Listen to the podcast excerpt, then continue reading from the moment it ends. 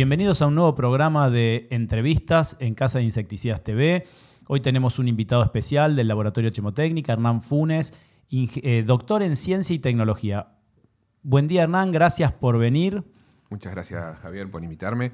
Realmente me gusta mucho participar de este tipo de encuentros y, bueno, tratar de generar algún aporte en ese sentido, sobre todo para este tipo de canales que es lo que se viene.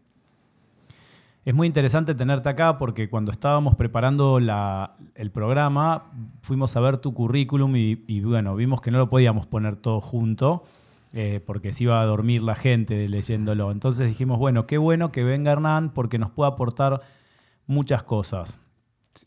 Una de las cosas que descubrí hoy, que, que se lo comenté recién antes de salir al aire, es que las tres personas con las que yo interactúo en Chemotécnica son ingenieros. Y eso muestra el cariño que Chemotécnica tiene hacia el profesional. La verdad es que hay puestos que los podría ocupar un ex vendedor de Movicom y sin embargo todas las personas que, uno trata en Chemotécnica tienen una capacitación superior.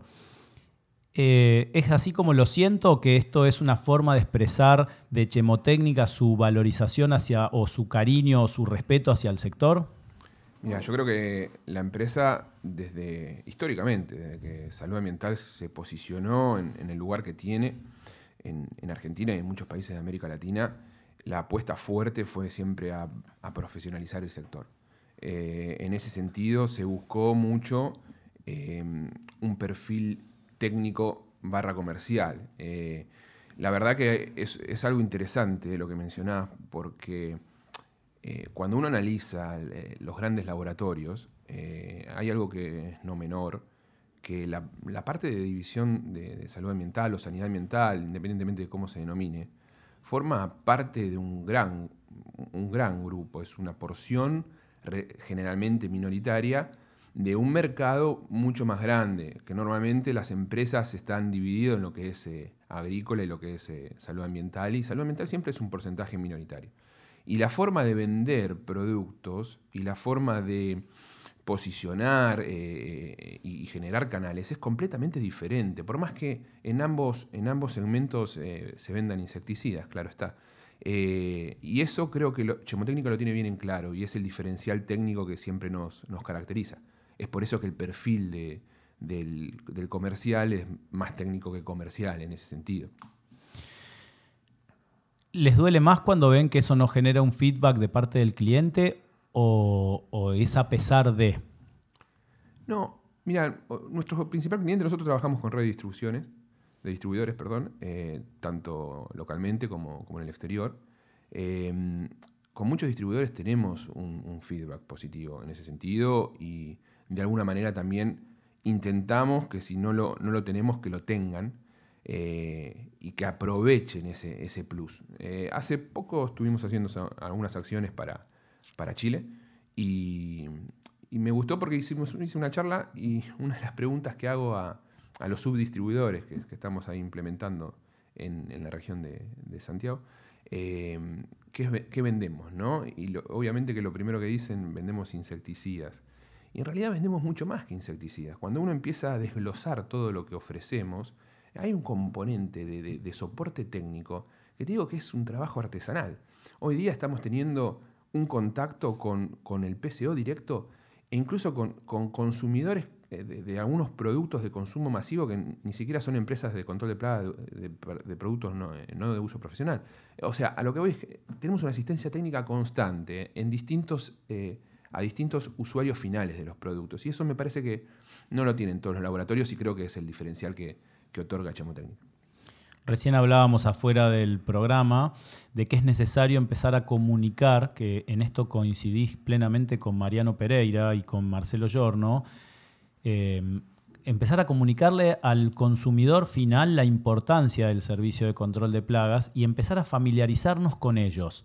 Es hoy como que el mercado está plenamente dirigido, incluso Doña Rosa es como una enemiga que compra un raid y me roba un servicio de fumigación. ¿Te imaginas un, un mercado prescindiendo de Doña Rosa y de sus problemas? Mira, justo hablábamos hoy respecto a lo que son los mercados desarrollados. ¿no? Hace poco leí un informe, uno de los principales mercados en el mundo, que es Estados Unidos, es un mercado de, PCO de 14 billones de dólares en el 2021, está evaluado. Repetilo, repetilo. 14, billones. Billones. Y se estima un crecimiento a 17 en un plazo de dos años más. ¿Tenés idea cuál es el volumen de mercado de la Argentina? Eso, a eso iba. Eh, mirá que será grande la diferencia, que todos los valores que yo te pueda llegar a decir, tanto del mercado de PCO o del de, eh, mercado de, productos, son estimaciones y no hay, no hay realmente un trabajo eh, serio que uno pueda avalar ese número. normalmente son todas estimaciones que pierden un grado de, precisión cuando uno requiere un análisis concreto y preciso. pero antes de ir a ese punto, es interesante cómo esos mercados tienen desarrollado una función de, extensión, si se quiere, y de educación en distintos puntos de, la etapa del uso del producto. No solo la empresa, que claramente están eh, formados y tienen un sistema que eh, la formación está regulados por marcos universitarios que te otorgan créditos o puntos y que eso te habilitan a hacer determinados servicios, sino que también hay un, nivel de, educación hacia esa famosa doña rosa y, le permite de esta manera la, la gente poder conocer los problemas reales y, potenciales que pueden generar las plagas y tener algunas cuestiones básicas. Yo en muchas charlas hablo de lo que es biología funcional, que es un término medio inventado. a veces en alguna charla con algún biólogo me, ha criticado por utilizar esta, este concepto, porque no sé si existe el concepto de biología funcional, pero a mí me gusta utilizarlo porque destaca eso, ¿no? las características importantes de la plaga que tenemos que tener en cuenta en el momento de implementar un manejo. Y la biología funcional también tiene que ser conocida por, por Doña Rosa, justamente, porque pasa que muchas veces eh, viene una consulta de un problema de hormigas en la alacena y resulta ser un problema de gorgojos. Y menciono este ejemplo, que es un ejemplo que, aparece normalmente, o la visualización de un, signo de, presencia de un roedor y no, se lo vincula a un roedor, por mencionarte uno entre, tantos. Y eso es el disparador inicial para una confusión de, acciones que van posteriores a esa determinación, que pueden llevar a un, problema eh, mayor por un uso inadecuado del producto y por una contaminación que puede generar en alimentos, o incluso por saturar una población con una carga innecesaria de, determinados productos y generar fenómenos de resistencia o, demás. Hoy día, en la mayoría de los países nuestros, sobre todo hablando de, Argentina y América Latina, eh, a la empresa de control de plagas se la llama cuando ya el problema se le va de las manos a Doña Rosa. Y eso me parece que es algo que, cultural y que la forma de cambiar eso es con educación y no es fácil. Y cuando eso sucede con una empresa de control de plagas, ¿qué pasa? Cuando el que confunde una cucaracha con una chinche de cama o un gorgojo de la harina con una chinche de cama es el fumigador, ¿qué nos pasa ahí? Es más complejo ahí, pero de alguna manera eh, retomo también tu comentario inicial de, por qué Chemotécnica busca también eh, los perfiles técnicos y, la estrategia que tenemos en ese sentido de, profesionalizar. Creo que estamos asumiendo un rol de formación ¿Corresponde o no? La verdad que no lo sé. En muchos países ese rol lo, adquiere más eh, universidades, eh, asociaciones. ¿no? Hoy nos toca atravesarlo a nosotros en interacción con las asociaciones. Ojo, no voy a, desmerecer, de hecho generamos mucha interacción con, varias asociaciones en diferentes provincias, en diferentes zonas, y eso es positivo. Pero es cierto que tenemos un rol activo en eso. Y que si, a ver, no me gusta hablar, pero si de otro laboratorio, pero si vos comparás con, con cuánto puede llegar a aportar en ese sentido otros laboratorios, hay una diferencia que se puede ver. Eh, y, eso nos permite a nosotros eh, tratar de formar y capacitar y para que ese PCO, hoy justo veíamos un video que se viralizó un poco de un, servicio en, en, otro país, en donde estaban haciendo una aplicación de algo que no se sabe bien qué, sobre una escalera mecánica y la persona se sube a la escalera mecánica y la escalera mecánica va avanzando y cree estar aplicando todo el tramo de la escalera mecánica y está focalizado en un metro cuadrado como mucho. Y eso es un error, como decíamos, de la escuela primaria, ni siquiera de formación, de identificación de, o de confusión de una picadura de chincha de cama con una pulga. Y eso no nos lleva a decir, no es que fallamos en la identificación del producto o, de la plaga, estamos fallando en la base y tenemos que volver a perfeccionar la base. Bueno, por eso, eso iba. Pero lo que pasa es que hay, que hay, que diferenciar varias cosas. Yo a veces eh, damos charlas en algunos lugares y, y sin, sin generar, eh, digamos, polémica. A veces me han preguntado incluso cómo hacer una regla de tres para dosificar una mochila. Te voy a contar un cuento que es real y es tristísimo y me lo hiciste acordar recién.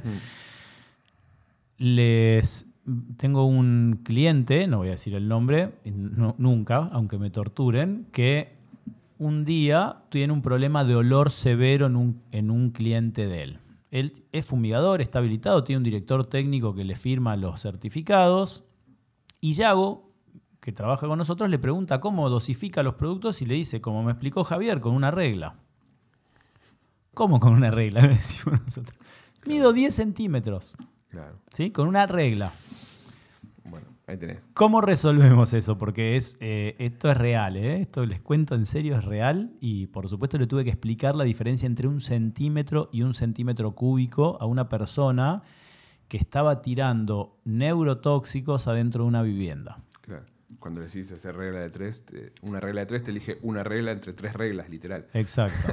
no, bueno, mira, yo creo que son dos cosas. Eh, por eso, una cosa son las cuestiones básicas como hacer una cuenta matemática eh, o tener criterio en saber si estás arriba de una escalera mecánica que te avanza la escalera mecánica. O sea, es criterio lógico.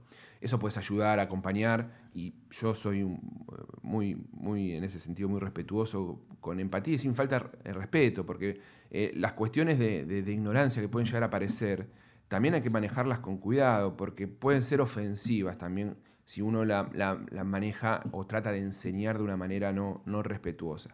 Eh, porque hay de fondo cuestiones culturales o de cómo fue esa persona educada que uno desconoce y, debe de ser respetado, por lo menos a mi forma de, ver las cosas. En eso coincido absolutamente. Lo que pasa es eh. que hay problemas o hay ignorancias que nos pueden llegar a perjudicar a todos en el sector. Entonces es importante que esas hay que cortarlas de cuajo. Por eso, por eso te dividía en dos, en, dos, en dos segmentos, si se quiere. Uno eso, que sería como la formación básica, y después tenés el otro que es el trabajo profesional, ¿no? el, tratar de promover y, explicar el por qué tienen que usar productos dentro de un marco legal. Eh, durante muchos años fue un tema que en todas las charlas hablaba el, que no tienen que usar productos de agro. Hablamos que venimos de un... Las industrias vienen de, un segmento en donde está dominado económicamente por lo que se comercializa en agro. Pero los productos de agro están desarrollados para que actúen en cultivos eh, extensivos o intensivos. Y los productos domisanitarios, por más que sea el mismo ingrediente activo y la misma formulación, están diseñados, están formulados para que actúen en ambientes domisanitarios. Y, y sobre todo tienen los certificados para que deben ser exigidos y que lo debemos tener en cuenta para ser aplicados en esos lugares. Ahora bien, son como dos cosas diferentes. Y si uno hace una comparación, hace una comparación, yo tengo 40 años, estoy trabajando acá en Chemotécnica hace ya 8 años, y antes de esto estuve trabajando en otros segmentos vinculados también al manejo de plagas. Eh, y vos te das cuenta que evoluciona el mercado. Y yo creo que está evolucionando y positivamente. Si comparás cómo se trabajaba en la década del 60, en la década del 50, comparado con cómo se trabaja ahora, eh, sobre todo hablando con gente grande que ya ha pasado por esas etapas también, ves que hay una evolución y creo que es positiva. Lo que pasa es que la pendiente de esa evolución normalmente es baja y tiene, tiene altibajo, producto de, nuestros países. Eh, pero creo que se está mejorando.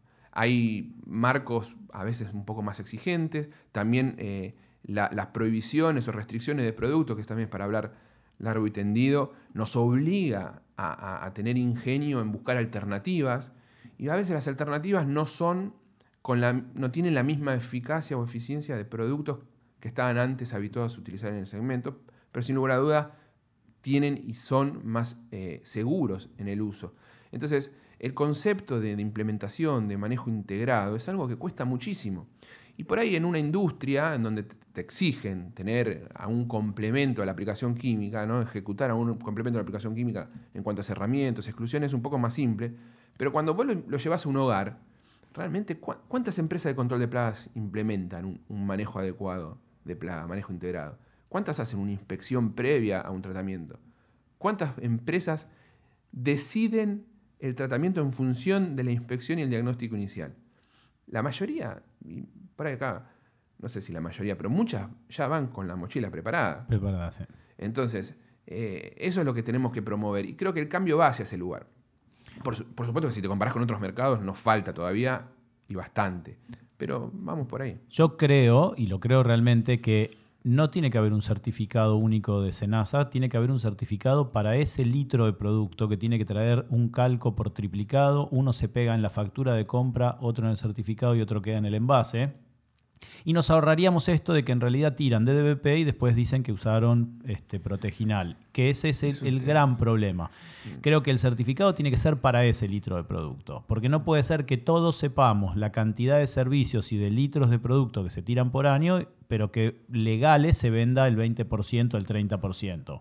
Creo que ese tenemos un gran... Y con geles ni hablar, que cerca del 93% son ah, eh, truchos, apócrifos, no sé cómo llamarlos. Y en eso también... Truchos, dice la academia. La academia dice truchos, entonces es trucho. ¿Cómo, ¿Cómo se siente un laboratorio que investiga, desarrolla, que es el que le da la capacidad, porque no hay ningún fabricante de geles truchos que haga una jornada en la UCA o virtual como fue esta, que me dijiste 3.000 inscriptos? Sí. Sí. Es un récord absoluto. ¿Cómo te sentís después de decir, che, hicimos todo esto, trajimos un gel maravilloso? Te mostraba recién una discusión que se dio en el chat nuestro privado de la Casa de los Insecticidas, donde decían, sí, yo uso Advion y MacForce cuando tengo problemas o cuando agarro un cliente, pero después tiro cualquier cosa. Literal, decía, cualquier otro decía. Mira, las empresas eh, desarrollan productos que muchas veces son adaptaciones de, otros mercados, de, otros segmentos. Vos a veces sabés que eh, los desarrollos de las moléculas y de, los formulados vienen de desarrollos que originalmente surgen del agro. De hecho, muchos conceptos que manejamos se desarrollaron en el agro y se adaptaron, se adaptaron a, los ambientes domisanitarios. Eh, cuando uno trabaja y hace vinculaciones con laboratorios para tener incluso ensayos, si se quiere, neutrales, porque también es importante mostrar eso, ¿no? Yo te puedo mostrar un ensayo que hago yo de un producto y te digo, no, mira, acá tenés esta estadística, y si te lo estoy vendiendo yo, viste, tiene un peso específico diferente que si te muestro, no, mira, este mismo producto fue evaluado por este laboratorio que es neutral y te da estos resultados. Eh, genera una confianza en el producto que si va acompañado del uso adecuado, yo estoy seguro que ese producto se termina vendiendo. Los productos truchos eh, tienen, eh, son como un negocio fósforo, ¿viste? Eh, venden un poco, pero se terminan cayendo. No, no son insostenibles. Independientemente de que son ilegales, que es ese punto fundamental. Estamos hablando de la venta de productos que no está permitido. Pero independientemente de ello, por, que hagan, por más que, que de repente alguien en el fondo de la casa pueda formular un gel y venderlo, es algo que le va a generar esto, no, es, no es, sostenible. al poco tiempo se, cae. Vos sabés que a mí una de las críticas más recurrentes que tengo en este programa es que me dijeron que dejara de hablar tan obsesivamente de productos truchos, de este, productos sin habilitación, sin factura, sin una formulación que permita hacer un tratamiento asintomático en el caso de que Dios no lo permita suceda un accidente.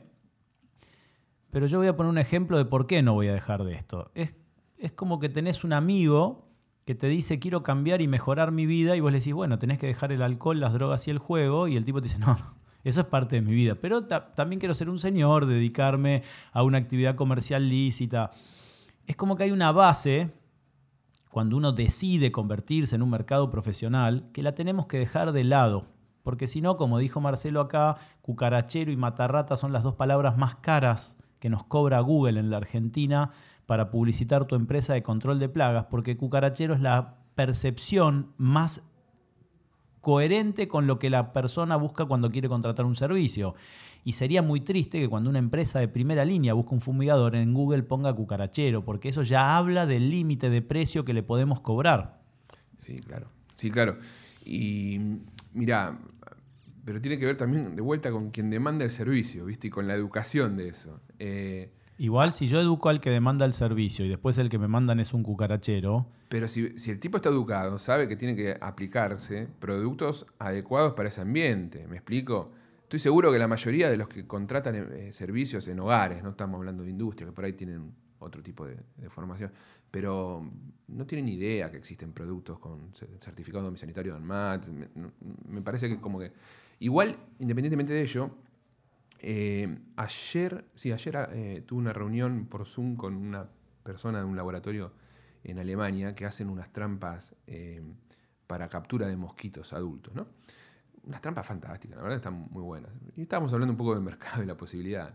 Obviamente, importar productos y distribuirlos acá en, Argentina, América Latina, los costos, se hace algo bien complejo. Pero más allá de eso, eh, lo interesante que charlamos le digo, ¿ustedes dónde, quién es el, que compra principalmente? ¿Las empresas contra el? No, no, la gente. La gente compra un producto caro para control de adultos mosquitos con un equipo que libera CO2, no sé, tiene toda una tecnología ahí.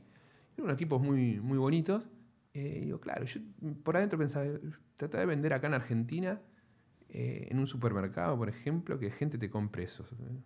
Es muy difícil. Yo lo intenté, ese sistema es, vos bombardeás dióxido mm, de titanio con luz ultravioleta, me imagino que estamos hablando de eso. ¿No? Bueno. Lo intenté y vimos que había cero mercado porque era muy caro. De hecho, conseguimos un dióxido de titanio con mucha pureza. Nos ayudó mucho Guillermo en ese momento. Pero no le dimos mercado porque la gente sigue pensando y sigue buscando el sapito insectocutor que venden en el barrio chino, que vale 22 monedas. Este, y la verdad es que es difícil cuando el mercado no te apoya y el mercado va a buscar inmediatamente precio y, bueno, que sea lo más barato posible, no importa si está habilitado o no. Eh, es una aventura traer nueva tecnología a un mercado que no es receptivo. Sí, sobre todo cuando tenés también presiones sobre resultados, que vos podés apostar a algo que crees que va a funcionar, como, como cualquier negocio, obviamente, pero también necesitas eh, moverte en zonas seguras como para tener ese resultado. Si no, te, te, disparas un tiro en una pierna. Pero por eso creo que hay que hacer un trabajo sectorial en, muchos, no solo hablo de la Argentina, en muchos lugares, al quien demanda el servicio de las empresas de control de plaga y que por ahí, ahí el rol de, tiene que ver más con escuelas, universidades, asociaciones y cómo hacen una, una suerte de extensión o de difusión, aprovechando también tecnologías. Hoy estamos acá grabando un contenido para un canal de YouTube y tal vez un podcast u otra, otro tipo de, formato de, difusión de esto. Eh, digo, esto es algo relativo, es, increíblemente nuevo para este sector. ¿Me explico, Javier? Es nuevo.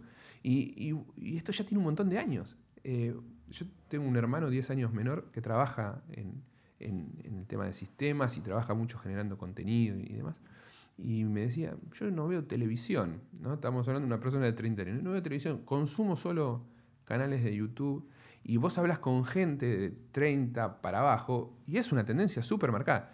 Y son formas de, difusión. Nosotros empezamos con las redes sociales eh, hace ya 4 o 5 años a, meterle contenido específico y a, tener ahí un, feed con, la gente, ya sea Facebook e Instagram, eh, y Twitter también, algo de Twitter.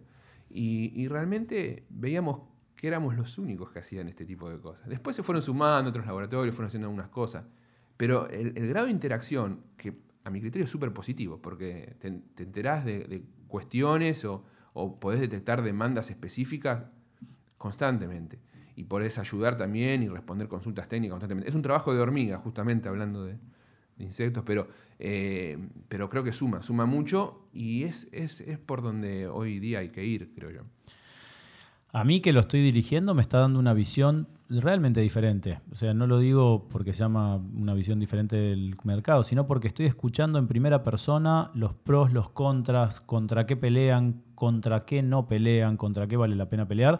Y me parece que era necesario. Y creo de verdad que hay que, hay que hacerlo crecer y hay que por ahí buscar la forma de llegar hasta Doña Rosa y presentarle una solución que hoy no sabe que existe que es la verdaderamente que no tiene que dejar de dormir, no tiene que tener cucarachas en la cocina, no tiene que tener palomas en el balcón. Pero creo que falta porque por ahí, o sea, yo, yo hice un sitio, todo el mundo lo sabe, que se llama Desinfecta tu casa, donde nosotros publicitamos en televisión a las empresas y les tuve que hacer, al final no lo firmaron, pero sí eh, comprometerse a no usar productos apócrifos, no envenenar a nadie, este, tener habilitación porque a veces uno pone las manos en el fuego y tiene verdadero miedo de quemarse en este mercado.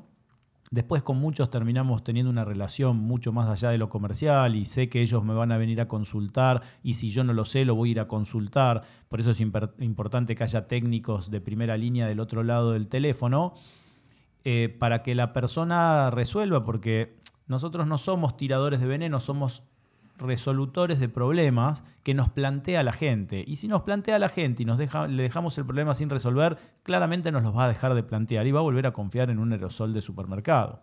Claro. Y también es importante que detecten el problema, porque vos mencionaste algo clave. Creo que la mayoría de las personas detectan que una cucaracha en una cocina puede generar un problema, que determinados niveles de moscas pueden generar un problema. Cuando tal vez es más tolerable, socialmente hablando, eh, un, nivel de población inferior de moscas y la capacidad de contaminación de las moscas es similar o, incluso mayor que la de las cucarachas. Y ni hablar si empezamos a hablar de especies como mencionabas, como las aves, ¿no? Palomas, gorriones, o ahora el tema de la ardilla, por ejemplo. O los gatos, que en algunos casos son mascotas, pero en algunos casos están gatos salvajes y que vos hablás con municipios y no hay nada nada establecido para poder hacer algo dentro de un marco. Hay un vacío ahí. Y las comadrejas. O comadrejas, sí, sí, aparecen un montón de ejemplos de... que, son, este que son animales grandes y que son nocivos, peligrosos, dañinos, y sin embargo no podemos pasar de la jaula. Exacto, ¿no? y pueden transmitir enfermedades, o sea, son focos. Estamos atravesando una pandemia que proviene de, teóricamente, de un murciélago. De, un murciélago. Sí. Es increíble, pero creo que, tenemos que empezar a hacer eso. Creo que ustedes ya empezaron hace un montón de tiempo. Tenemos que ver en dónde estamos fallando y creo que este es un canal que está abierto a eso. ¿no? De hecho, todas las consultas o las, propuestas que recibí las trato de aplicar. Y también eh, el, desarrollo que hablamos eh, en su momento específico para este segmento, que contemple, y que es lo que, lo que por lo menos nuestro laboratorio lo hace, eh, el tema del, cuidado ambiental, ¿no? Eh, pero el cuidado ambiental real, porque a veces veo que, dentro de la promoción de, determinadas eh, especies protegidas, y particularmente hablo de las abejas, se, omite un, montón de otras cuestiones. Hay un, hay un artículo después, que este lo paso, que es re interesante, que habla específicamente del tema de las abejas, porque hay toda una movida con los neonicotinoides, ¿no? con la provisión de los neonicotinoides sobre las abejas. Lo vamos a poner en la descripción del video. Dale, perfecto, perfecto. Yo te lo paso después. Que eh, demuestra lo siguiente. El tema de las, de las abejas tiene dos componentes cuando uno hace una aplicación en un ambiente y las mata. Por supuesto que afecta la capacidad de polinización, porque el bicho se muere, no poliniza. Y después, si hay alguien que está produciendo miel, puede generar alguna contaminación en esa miel. Son dos cosas distintas. Pero sacando la parte productiva, sacando a los apicultores del costado, y el impacto real que puede tener un producto sobre la eliminación de un, insecto eh, polinizador, las abejas eh, lejos están de ser una especie en extinción. Y hay eh, trabajos específicos que así lo demuestran. Hace no mucho se hizo una encuesta sobre a la gente, ¿no? Sobre qué, cuál, eh, dentro de los animales que creían que estaban en extinción, cuál pensaban que era el más importante. Y salió entre los primeros tres eh, el tema de la abeja. La abeja no está en peligro de extinción, apis melífera estamos hablando. Y la importancia que tiene como polinizador la abeja es alta, pero también hay un montón de otros insectos polinizadores, aves polinizadores, murciélagos polinizadores, que cumplen un rol incluso mayor eh, en el sentido de polinización que las abejas. Y eso, viste, a veces se pone el foco solo en abejas.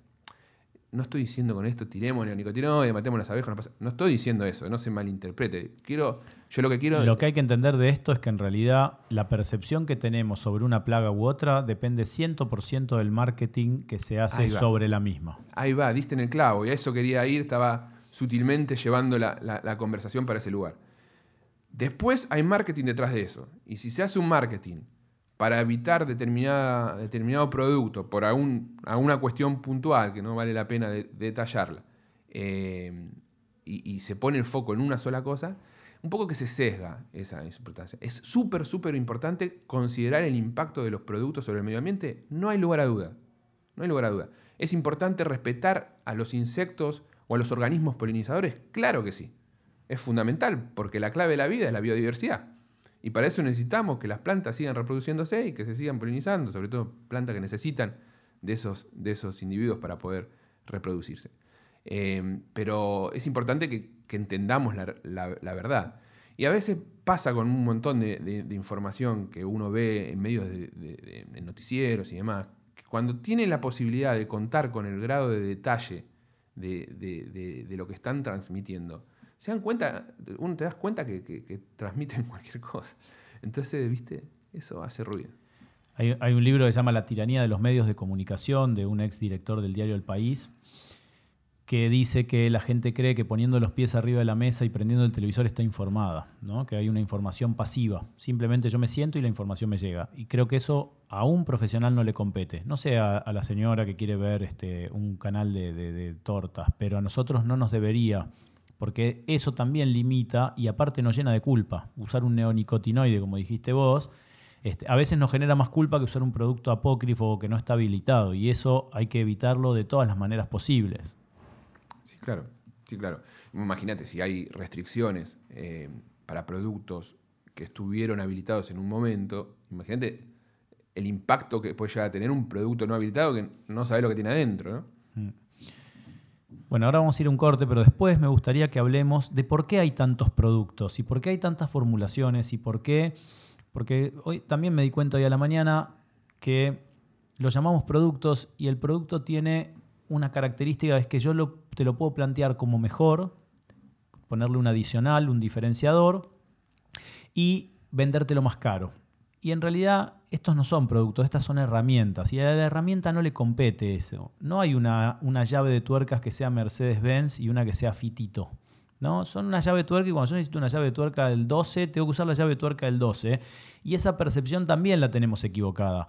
¿Por qué hay tantos productos, tantas formulaciones, eh, tantas presentaciones distintas? Me gustaría que lo hablemos ahora porque te vi contando eso en, una publicidad de Chemotécnica y me parece súper interesante que entendamos que tenemos muchas más herramientas de las que creemos que tenemos.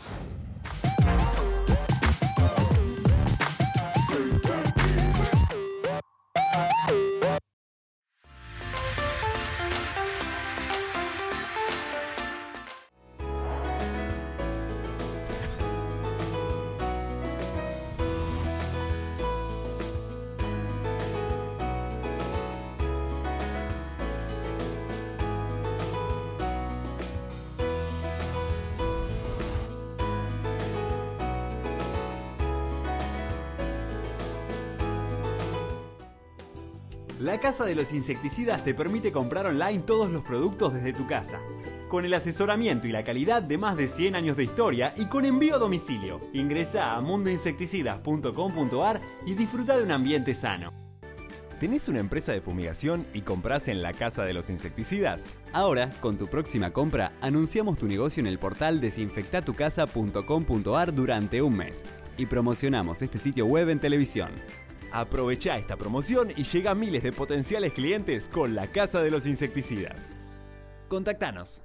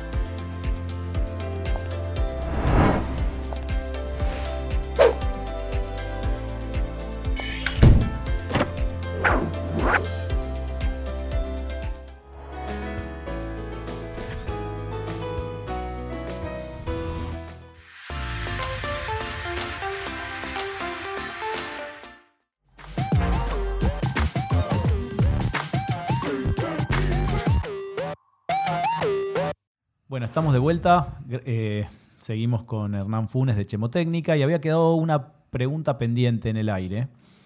¿Por qué hay tantos productos? ¿Qué diferencias hay? ¿Son reales las diferencias o son formas de cambiarnos un poquito la etiqueta y vendernos lo mismo? Y si no, si hay verdaderamente diferencias, ¿qué deberíamos tomar en cuenta al momento de elegir un producto que, quiero que hoy le cambiemos el nombre y le empecemos a decir herramientas? Pero para eso tenemos que entender lo que está por venir.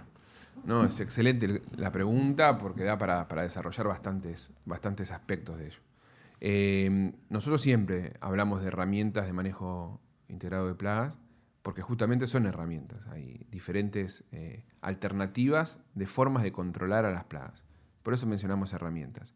Eh, dentro de, los productos que están habilitados como, como insecticidas domisanitarios, la mayoría hoy día, no tengo exactamente la cifra, pero estoy seguro que están arriba de un 90% deben ser pertenecientes a los piretroides. por cuestiones restrictivas propias del mercado. Eso conlleva a que haya una necesidad fuerte de buscar alternativas a los piretroides porque básicamente la presión que ejercen los piretroides sobre las poblaciones de las plagas es altísima y los fenómenos de resistencia a piretroides aparecen. Resistencia es para hablar también largo y tendido porque hay diferentes tipos de resistencia, etcétera, etcétera. Pero la forma, hablando de manera coloquial y, pronta, de, la forma más fácil de, evitar los fenómenos de resistencia o de retrasarlo lo más posible es o rotás productos de familia química que tengan diferentes sitios y modos de acción, que ahí las alternativas no son tantas. Hay algún fosforado, hay algún carbamato, acá tenés los fenilpirazoles, en algunos países no están habilitados los fenilpirazoles como el fipronil, tenés el neonicotinoide, el imidacloprid, y em, los IGR después, ¿no? Tenés que pasar ya a, otras cuestiones de otra familia química con sus pros y sus contras, los IGR. Entonces, o rotás adecuadamente, o si no, tenés que utilizar productos con sinergizantes. Los productos con sinergizantes, el típico sinergizante que siempre hablamos es el butóxido piperonilo. Lo que hace es, en un tipo específico de resistencia, que es la resistencia metabólica, inhibe las enzimas que desarrollan esos insectos que son capaces de tolerar dosis de ese piretroide que, que, las, matan. Entonces, como estas enzimas se activan, evitan que el piretroide actúe y no mate ese insecto. El, BPO, el butóxido piperonilo, inhibe esa enzima y deja el camino libre para actuar al piretroide. Ahora bien, por sí solo el, el, potasio piperonilo no es un insecticida, por eso se llama sinergizante. Podría ser utilizado como alternativa dentro de un plan de rotación. Pero vos me preguntás por qué hay muchos productos, porque hay una necesidad en el mercado de que haya muchos productos o muchas herramientas, ¿no? para volver a hablar dentro de ese concepto que estábamos redefiniendo.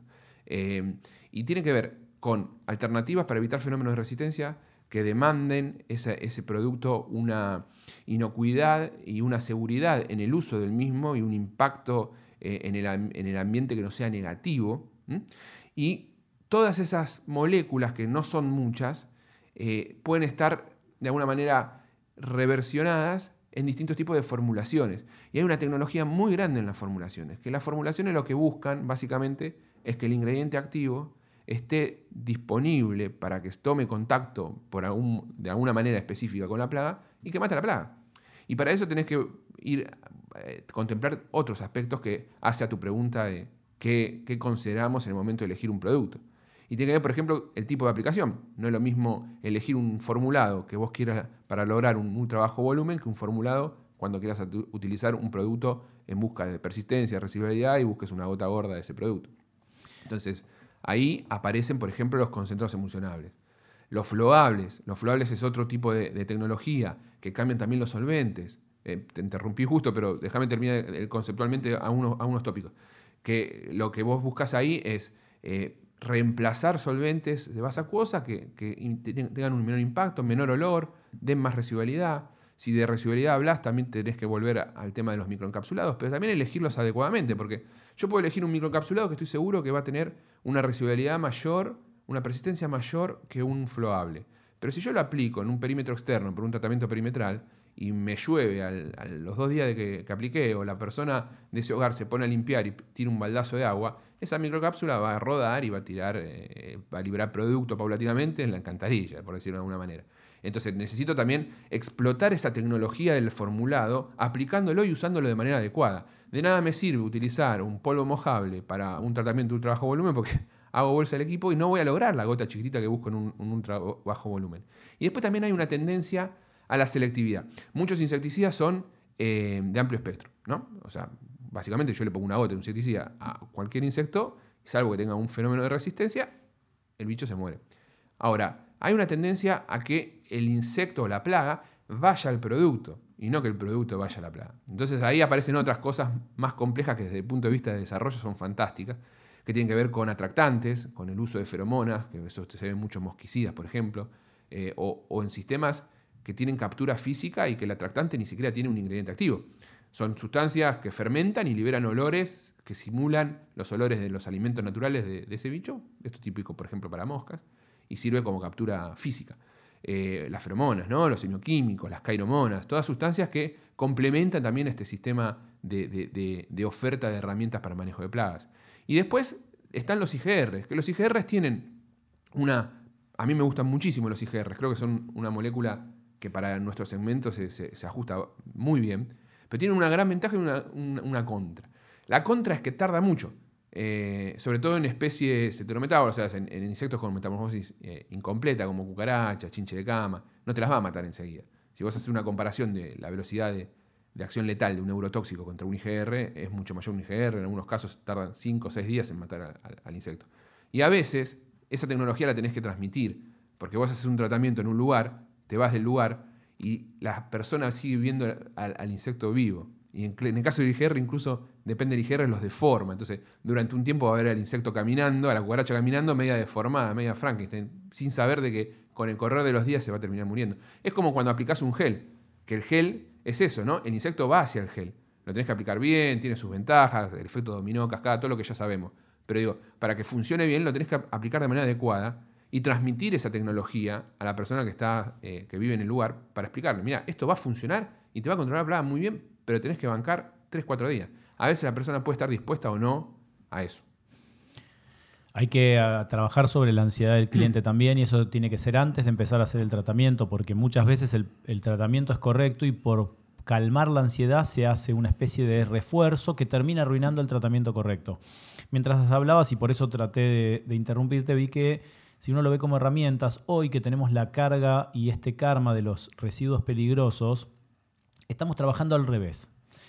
Para mantenimiento, que es una palabra que es muy común en nuestro mercado, estamos usando los productos que son más difíciles de triple lavar, que tienen mayor carga de contaminación en el ambiente.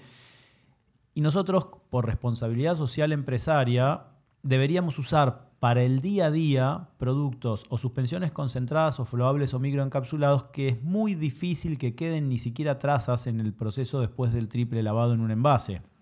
Cuando desechamos un producto emulsionable, desechamos trazas sí o sí porque el producto en sí mismo interactúa, por más que el envase sea coex, tricapa y, que tenga todas las, las reglamentaciones para ese tipo de producto, hay una interacción entre el plástico y el solvente que después es muy difícil de lavar y por eso el triple lavado termina agujereando el envase. Ese proceso no se da en los formulados en base acuosa, es muy raro, tendría que haber mucha energía externa o sol o calor o lo que fuera para que el insecticida termine interactuando con el plástico.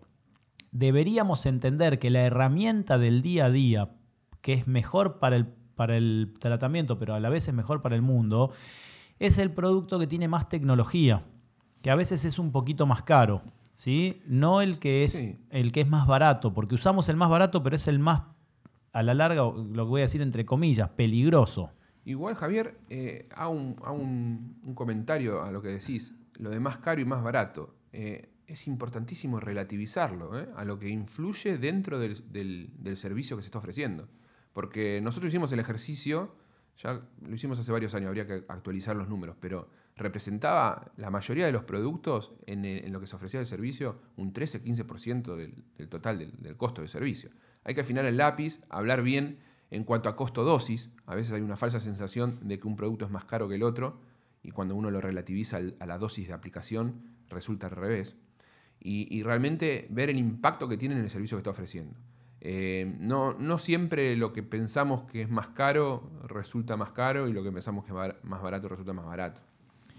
Lo que pasa es que relativizarlo por ahí en tiempos de crisis es difícil. Yo sé que es así, ¿eh? pero lo que quiero que se entienda es que hay un costo que es enorme, que es que nos incluyan dentro de los generadores de residuos peligrosos. Si nosotros mm. pudiéramos mostrar que el 90% de los productos que usamos o de las herramientas que usamos en nuestros controles son 100% lavables y que el envase no deja ni siquiera trazas reconocibles, ¿no sería mucho más fácil plantearnos o, plantarnos de cara al gobierno y decirle, mira, nosotros no estamos en eso. No sé lo que hace el agro, el glifosato sí o sí necesita un triple lavado y una este, disposición final de residuos.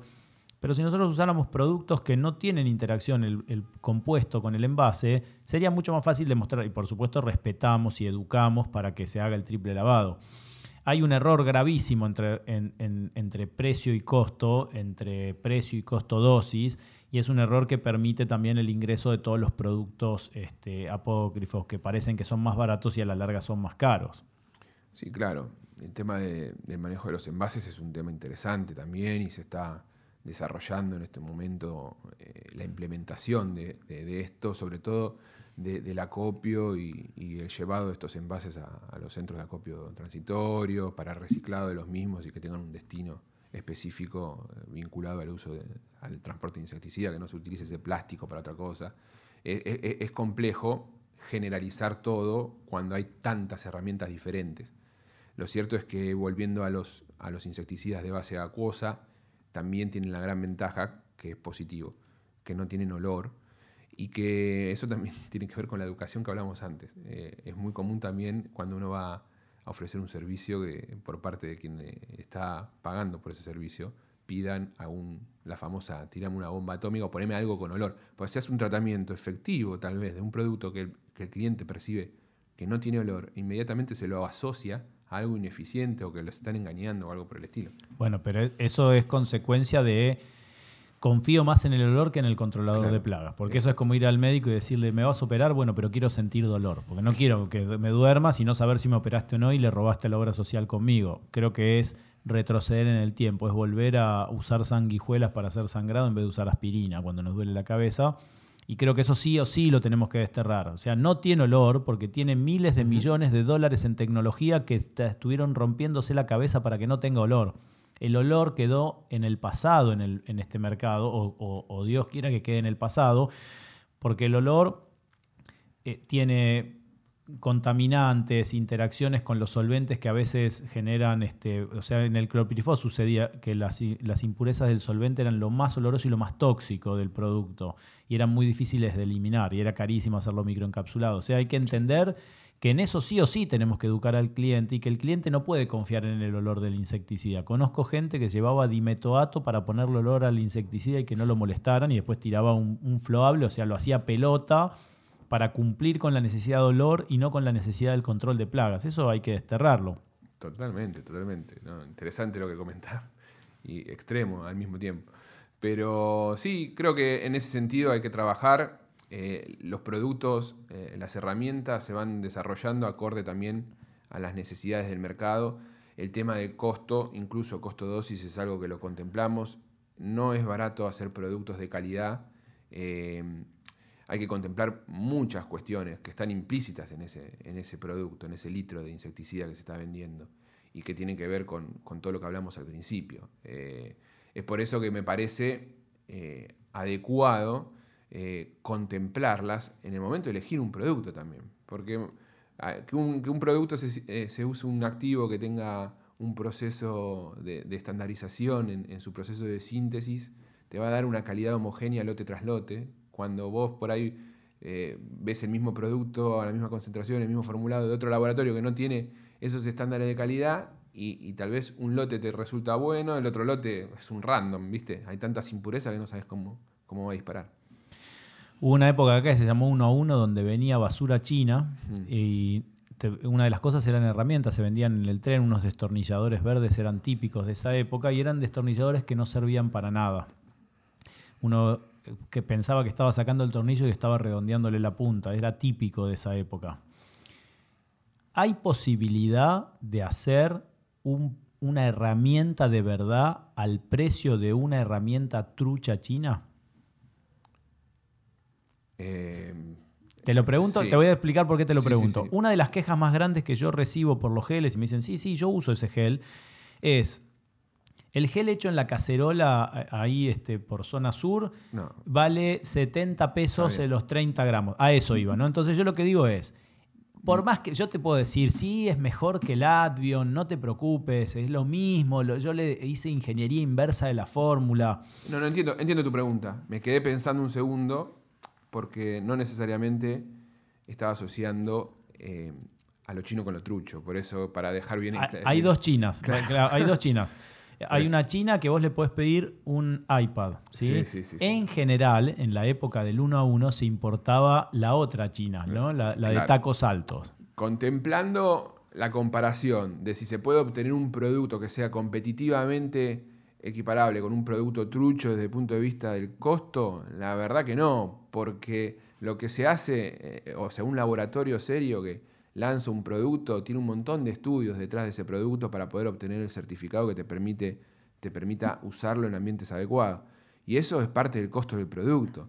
El que lo hace en el fondo de la casa, lo hace y lo saca. Y lo hace, y vos tenés que confiar en que lo que está haciendo, andás a ver qué tiene, ¿no? Entonces, eh, contra eso, ni siquiera vale la pena compararse, porque son productos que están fuera del marco legal. ¿no? Es como querer comparar algo legal con algo ilegal. No se puede vender productos truchos. Lo que pasa que en el diagrama de Venn del mercado están en el mismo mercado y están con, una, con una presencia, con un porcentaje muy alto. Eso es lo que, lo que molesta. Sí, sí. Y desde nuestro lugar lo que hacemos es eh, tratar de, bueno, de detectarlos. En la medida posible se puede llegar a denunciar. Hay organismos que tienen que actuar para, para evitar eso. No es el rol de una empresa que vaya a ir, tener digamos, la función de policía. Hay organismos que tienen que estar atentos a, la circulación. Lo que vos decís es verdad, tiene un peso específico en, algunos movimientos significativos. Y como tiene un peso relevante, deberían esos organismos que regulan detectar eso y eh, hacer eh, acciones para evitar de que esos sigan vendiéndose. ¿Cuál es el futuro del mercado de control de plagas visto desde, vos estuviste desde administración pública, laboratorios privados, universidades? ¿Cuál es el futuro? ¿El futuro es con insecticidas, sin insecticidas, con feromonas, sin feromonas? Mm. ¿Cómo, se plantea? O sea, ¿cuál es el mercado dentro de 10, 20, 30 años? Sí, está muy buena la pregunta. Creo que hay una tendencia a usar menos insecticidas, está claro, o a usar insecticidas también de, que te generen un menor impacto. Eh, los piretroides incluso en algunos países están hasta medio en, la mira por el tema de contaminación, de, tienen una ictiotoxicidad muy, muy alta. Explica qué es eso. Eh, la toxicidad de los peces, por ejemplo. Entonces, lo que es contaminación por escurrimiento superficial o por, a través de las napas, ¿no? y cuando eso va a un río, a un lugar donde hay peces, genera un impacto negativo fuerte. Eh, entre otras cosas que también tienen los piretroides, sin lugar a dudas, eh, pueden llegar a haber algunas medidas a lo largo de, los años venideros restrictivas de algunas moléculas que hoy están vigentes, y no solo piretroides, sino también otras, con lo cual cada vez van a haber una menos, menos ofertas de, moléculas. Entonces el problema que hoy tenemos, que son principalmente piretroides, puede ser mayor todavía ese problema. Y, la, la, solución a eso es el trabajo con manejo integrado. Y para eso tenés que buscar otras herramientas. Los semioquímicos eh, es algo que yo puntualmente cuando trabajé en, investigación eh, hicimos desarrollo de, herramientas con lo que tiene que ver con función sexual, monitoreo. Me, me, apasiona mucho todo el tema de feromonas y demás. Es, es, increíble cómo se comunican los insectos con olores imperceptibles por nosotros. Y sintetizar esos olores y poder eh, colocarlo en un dispositivo es una herramienta fantástica y súper precisa y súper sensible. ¿no? Entonces, en, algunos ambientes es, es fantástico. Hoy tiene la contra que son carísimos. Y volvemos ahí al tema del costo. Y te hago una, pequeña interrupción. En el caso de que vayamos hacia esas tecnologías, ¿hace falta el controlador de plagas?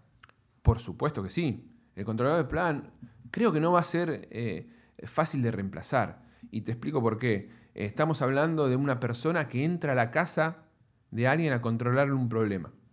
Yo siempre hablo y menciono en las charlas que hay un rol de comunicador y de, generador de, empatía con, el cliente que es necesario que lo tengan para poder hacer bien el servicio, porque la, vos pensá que la, gente que los contrata les está abriendo las puertas de su casa y les está mostrando lo más íntimo que tienen y muchas veces esa problemática tiene que ver con cuestiones vinculadas a una mala higiene, a una, una cuestión que no les gusta. Entonces, tiene que haber ahí un, trato humano que es difícil de reemplazar por otro lado. No, no, no creo que en el corto plazo sea reemplazado eso. Y las tecnologías que vienen, que porque acá hablamos de, bueno, de feromonas, hablamos de algunas tecnologías en formulación, pero también hay muchas muchas tecnologías en equipos.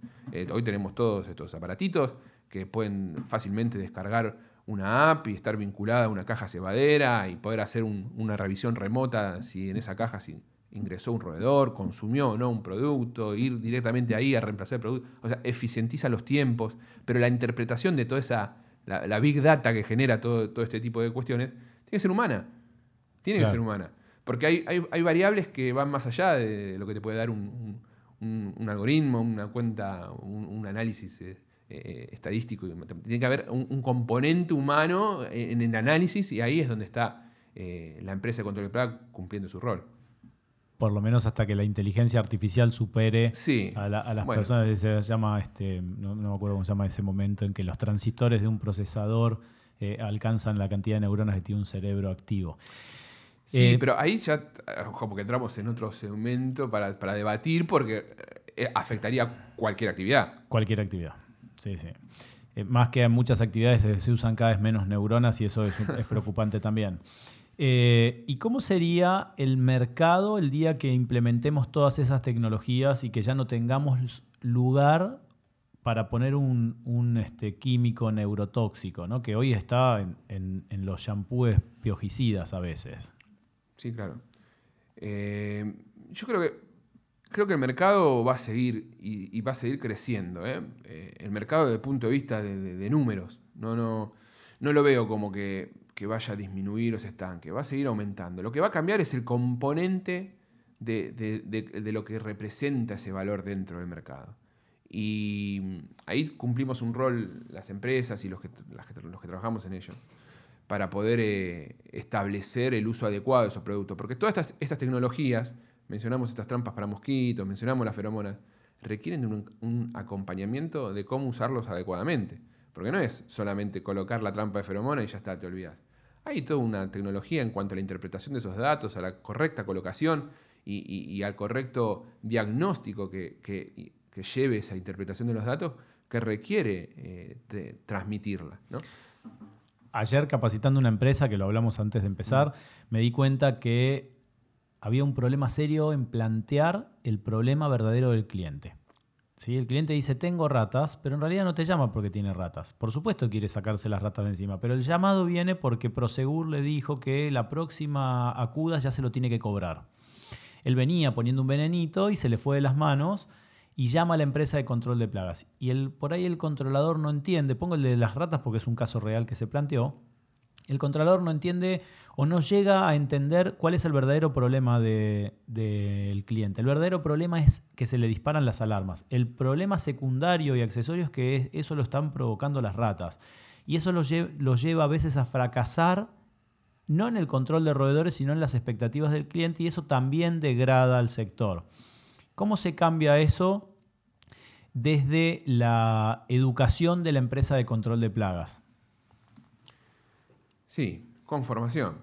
Eh, esa formación la, pueden obtener de diferentes lugares. Por eso yo al principio también charlamos respecto al rol de formadores desde el lado de una empresa, desde el lado de un eh, profesional independiente que también tiene el derecho y puede tranquilamente formar perfectamente, y, desde el lado de las asociaciones. Yo creo que tiene que haber una interacción entre, esos, entre esos tres, puntos eh, que, se vuelque en, las empresas y que de alguna manera eso se pueda capitalizar y, sea una exigencia, que de hecho lo es, con, a través de los certificados y demás, con, los carnets de aplicador que emiten el Ministerio de Asuntos Agrarios o, en algún otro país o provincia con otro, con otro nombre, em, que acredite una formación. Porque el tema es ese, cuando no tenés algo eh, formalizado, es difícil eh, acreditar eso.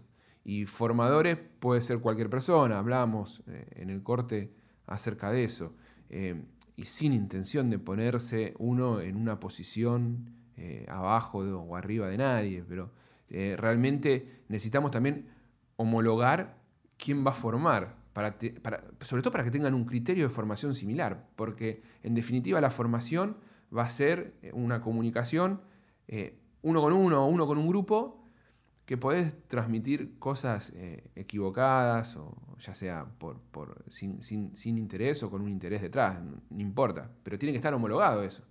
Eh, y eso, bueno, esto es un desafío que tenemos. Lo que pasa es que la formación no debería superar el interés, no. o sea, el, el interés personal no debería superar el interés de formar en pos del mercado. Sabes que el otro día, no sé si lo viste, con Marcelo Giorno sacamos una conclusión increíble, que es que profesional es aquel que cuando actúa no degrada la imagen de sus colegas frente al sector o frente a la sociedad. ¿no? Eh, ¿no? ¿no? es profesional porque tiene camionetas o porque va a trabajar en helicóptero, es profesional porque cuando él actúa enaltece el arte o el oficio en el que desarrolla su actividad económica. Y me gustó eso porque eh, si eso lo mezclamos con las herramientas, el profesional es el que usa la herramienta correcta. Cuando uno va a pedirle una receta al médico, si es, cirujano, no agarra el bisturí y me abre. Me dice, me hace una receta. Si bien él sabe manejar el bisturí, cuando no lo necesita no lo usa. Y nosotros tenemos un vicio que es, vamos a tirar veneno, haya o no haya bichos, porque se cumplieron los 30 días, haya o no haya vectores, sepamos o no sepamos lo que vamos a fumigar o a tratar. Y me parece que eso no aporta creo que tenemos que empezar a usar las herramientas cuando las herramientas son necesarias. ¿sí? No sé si coincidís. Totalmente y de la manera adecuada. Y también eh, un formador profesional, a mi criterio, justamente, tiene que generar criterio en la gente y, no, no, trasladar por ahí opiniones eh, particulares, ¿no? sino darle las herramientas para que esas personas puedan tener el criterio lógico de decisión y sobre todo en el momento de elegir herramientas y, de muchas otras cuestiones. En la, en la, facultad eso también tratamos de hacerlo, yo también doy clases en la universidad, y, viste, lo, ideal es, vos podés tener una postura determinada, y sobre todo cuando hablas de temas que socialmente despiertan ciertos ruidos, ¿no? Te hablas de transgénicos, hablas de, no sé, mismo del uso de insecticidas de restricciones, vos podés tener una postura concreta y que está buenísimo que cada uno tengamos una postura, pero en el momento que estás enseñando, a un alumno en la facultad o, dando un curso de formación, a mi criterio, lo ideal es mostrarle la realidad y que esa persona adquiera el criterio propio para poder tomar una postura sobre algo que puede llegar a generar cierto grado de polémica. Sería, eh, sería adoctrinar en el caso de que yo quisiera imponer mis, mis este, forma de pensar. Eh, no vamos a decir qué, porque se nos está acabando el tiempo, pero sí quiero decir que Chemotécnica está pensando y planeando una forma de llevar la capacitación más cerca de los PCO. Vamos a anunciar las novedades dentro de poquito, si Dios quiere, este, y sabemos que vamos a tener a Hernán con más tiempo, porque todos los temas que tocamos merecen muchas horas este, en pequeños segmentos para poderlo asimilar. Así que no sé si querés cerrar un poquito todo lo que hablamos hoy. Te agradezco mucho, Javier. La verdad que me encanta este tipo de, encuentros, como te lo dije al principio, y que hablamos fuera de cámara. Eh, nada, vayamos para adelante. Eh, tratemos de, lograr también la implementación de, estos medios de difusión, de esta tecnología que increíblemente para nuestro sector es, novedoso. Eh, en muchos sectores ya está recontra desarrollado todos estos canales, pero en nuestro sector es nuevo. Entonces me parece que es una oportunidad única también eh, el poder ser como los pioneros, humildemente diciéndolo, no, no, no, me estoy poniendo en ninguna posición, pero ser como los pioneros marcando el camino en cuanto a, difundir cuestiones técnicas, generar contenido específico, concreto, acorde también a, las necesidades de lo que uno quiere mostrar, ¿no? Si vas a hablar de algo técnico, a un video específicamente diseñado, corto, que sea práctico, que lo puedas compartir por WhatsApp, ¿no? si tenés un formato más como este estilo, que, insisto, celebro mucho de entrevistas, que podés abrirte un poquito más allá y ver, eh, que, compartir la, visión del sector de, cada, de cada profesional que traes acá, creo que está buenísimo. Así que en ese sentido celebro este. Bueno, muchas gracias. La verdad es que todavía estamos pagando que sea tan nuevo. Esto hay chiquitos de 7 años en YouTube haciendo esto que nosotros todavía no pudimos hacer andar la tercera cámara y todos saben que tuvimos programas con problemas de audio. Estamos peleándonos contra esto, a pesar de que yo me dedico al sonido de toda la vida. Eh, me, ha, pegado bastantes trompadas esta consola que tiene una tecnología de, de conexión con la computadora bastante nueva, pero las hemos ido subsanando y creo que los programas van saliendo cada vez mejor y quiero aclarar que este medio está abierto para amigos y para enemigos. O sea, el que quiera venir a decir y ponerlo y llevarlo, ya está la tecnología. Hay un montón de tecnología que no se ve, que está del otro lado, que está disponible para el sector, para lo que el sector necesite, porque es hora de empezar a dejar las estupideces y las mezquindades de lado y darnos cuenta que hemos erosionado y tenemos que deserosionar y reconstruir un sector muy grande que tiene todo por hacer. Muchísimas gracias, muchas gracias Hernán. De nuevo gracias Chemotécnica y nos vemos en el próximo Entrevistas.